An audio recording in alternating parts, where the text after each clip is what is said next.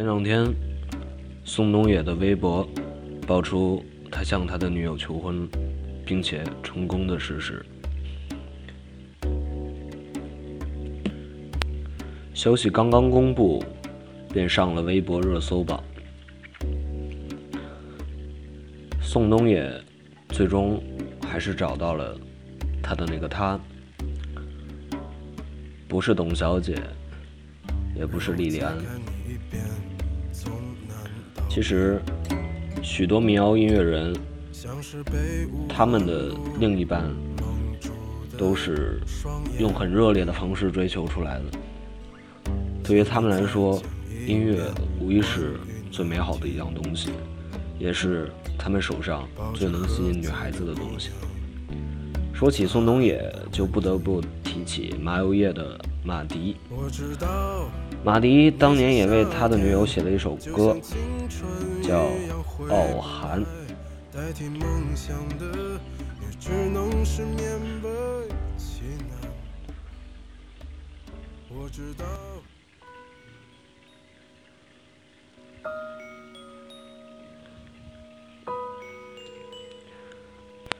马迪为了追求傲寒，专门给傲寒写了一首歌。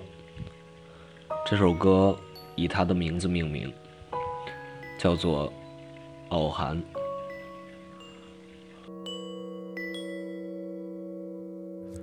你不知道我的名字。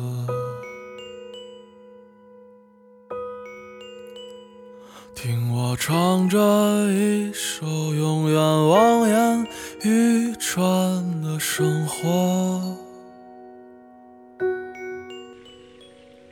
有个叫舒傲寒的女孩子，她的男朋友是个民谣音乐人，叫做马迪。和我刚刚说的一样，为了跟傲寒求婚，他写了一首以爱人名字命名的歌曲。今天听到傲寒这首歌，无比羡慕这位叫做傲寒的姑娘。昨天看到宋冬野求婚成功的，也无比羡慕那个被求婚的姑娘。世界上有哪个女人能比得了这样才华横溢、这样温情蜜意？我记得李银河写他和王小波的爱情，王小波把情书写在五线谱上，他的第一句话是这样的：“做梦也想不到我会把信写在五线谱上吧？五线谱是偶然来的。”你也是偶然来的，但我愿和你是一支唱不完的歌。李银河说，他不相信这个世界上有哪个女人能抵得住如此诗意、如此纯情。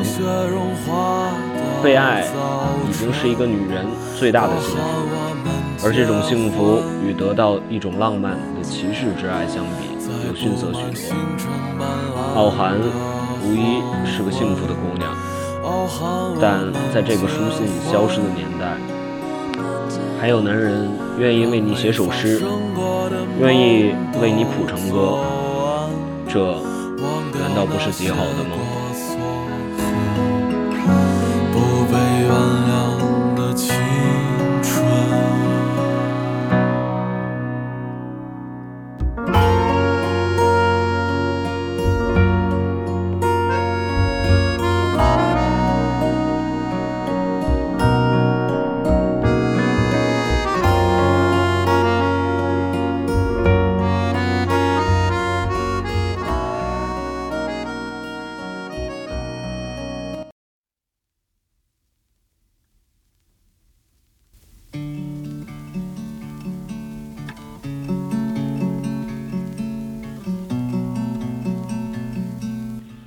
说到宋冬野，其实还不得不提一个人。这个人叫做张薇薇。也许名字你听的并不多，但他有一首歌是一首传颂经典，《米店》。这首歌写于二零零七年，写完隔月就完成录音，是我第一首完整的歌。它是送给我当时女朋友的生日礼物，算是为了讨好她而写的。当时我们认识不到一年，她住在江南，我住在北京，平时见面不多。二零零七年网络时代还没有来到，与人联络不像现在这么轻易，所以世界还显得有些神秘，允许个人发挥。我们的热恋期是每晚长途电话里度过的，那些巨额的电话费里藏着我们的爱情。他说毕业后他不想上班，想开一个卖二手旧货的杂货铺，名字都想好了，叫做米店。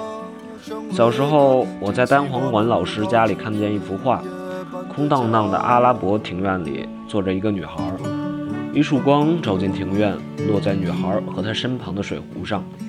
每次我去上课，都面对那幅画站着，它给我留下了很深的印象。不知道为什么，我总觉得女友和那幅画里的女孩特别像。那幅画里的气氛，还有我对江南的想象，以及美好爱情的召唤，合起来成为了米店。他收到这个生日礼物之后，给他的母亲听。他母亲说：“搞文艺的人就会这一首。”其实他的母亲很担心，也不是完全没有道理的。写这首歌的时候是我最困难的时期，存款没有余额，借住在朋友家里，精神状态时常恍惚。在此之前，我是个乐手，给一些歌手或者乐队现场伴奏手风琴，曾有过很美好的音乐时光。但是做乐手很像在别人的梦里飞翔，人家梦醒后自己就没有地方可以飞了。所以我痛下决心转型，自己创作当歌手，自己营造一个可以一直飞下去的梦境。米店就是这个梦境的开始。所以这首歌的最后一段其实属于励志歌曲。另外，那位担心女儿误入歧途的母亲，如今已是我的岳母了。码头上停着我们的船，我会洗干净头发，爬上桅杆，撑起我们葡萄枝。来自音乐人张伟伟。